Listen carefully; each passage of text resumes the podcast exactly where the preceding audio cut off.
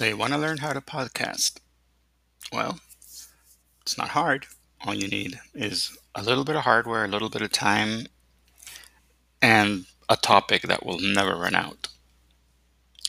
Follow me, and I'll teach you a little bit about that.